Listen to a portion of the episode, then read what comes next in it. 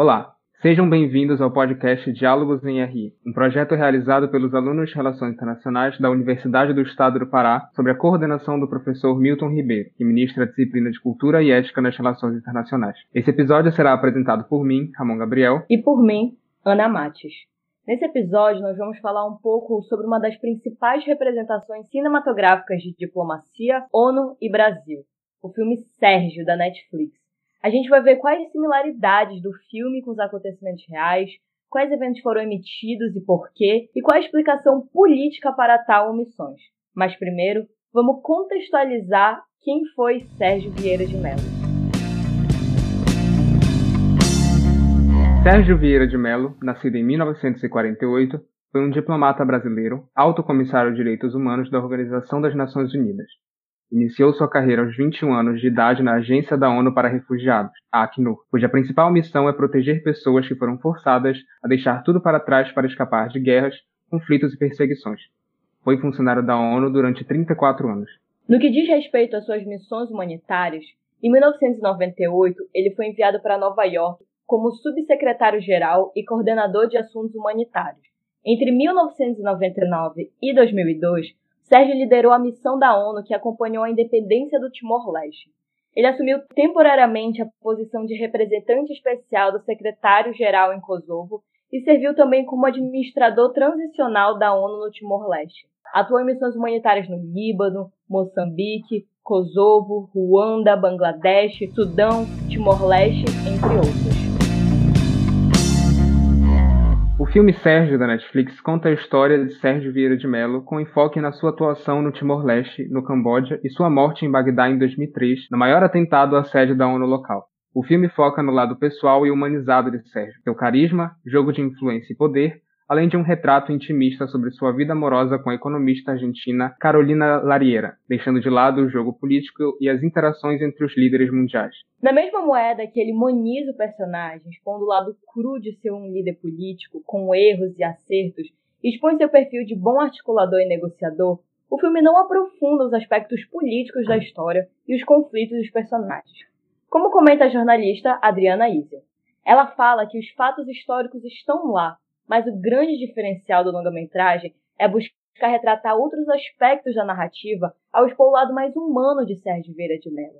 Isso é feito por meio da história de amor do brasileiro com a economista argentina Carolina Larriera.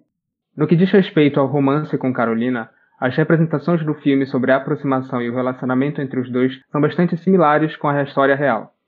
Desde seu encontro durante uma corrida no Timor-Leste até o último contato em meus escombros do ataque. Todavia, a obra omite a postura misógina e desrespeitosa da ONU no pós-ataque, ao privar Carolina, companheira há mais de três anos de Sérgio, em um relacionamento ciente pela ONU, dos seus direitos enquanto parceira por conta do processo de divórcio entre Sérgio e sua ex-mulher. No mais, a ONU excluiu o nome de Carolina da lista de sobreviventes do atentado, além de ter posto em prática as restrições burocráticas para atrasar a chegada de Larriera à cidade natal de Sérgio, fazendo com que quando a Argentina chegasse no Rio, o caixão de Sérgio já teria ido para a Suíça. Carolina escreveu: Em vez de medalhas, teríamos preferido a verdade.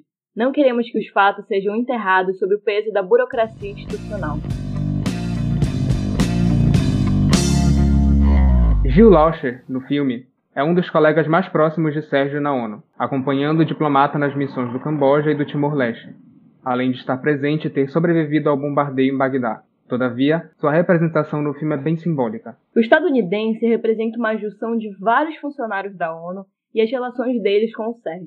O personagem desempenha o papel de repórteres, assistentes pessoais e colegas de trabalho da ONU que Sérgio teve em sua carreira. Sérgio, o filme, mostra que Vieira de Mello removeu uma segurança substancial feita pelo exército no escritório da ONU antes do ataque, colocando seus funcionários em perigo. Todavia, Pesquisadores afirmam que Vieira de Mello levava a segurança muito a sério. É verdade que os Estados Unidos inicialmente vedou a estrada para o hotel com o veículo blindado, ação a qual as Nações Unidas tinha rejeitado porque a estrada também dava acesso a uma escola e a um hospital. Além do fato de que os funcionários das Nações Unidas não queriam alienar os iraquianos como os estadunidenses fizeram. Embora a segurança do hotel fosse inadequada, essa não foi uma decisão apenas de Vieira de Mello, como o filme sugere. Como comentado anteriormente, O filme busca focar na vida pessoal e humanizar a imagem do diplomata Sérgio Vieira de Mello, um dos brasileiros mais importantes na ONU. A obra, além de não aprofundar nos conflitos políticos e históricos retratados, isenta grande parte da responsabilidade da ONU em diversas faces do atentado. A preservação da idealização irreal das Nações Unidas é prejudicial para a manutenção de uma luta para a promoção de direitos em locais subdesenvolvidos. Não reconhecer os erros cometidos pela organização é um desrespeito à integridade de seus funcionários que foram prejudicados por isso. Bom, galera, estamos chegando ao fim desse episódio e agradecemos por vocês terem nos acompanhado até aqui.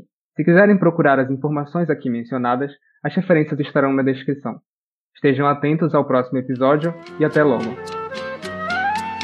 Queixo-me as rosas e bobagem as rosas não falam.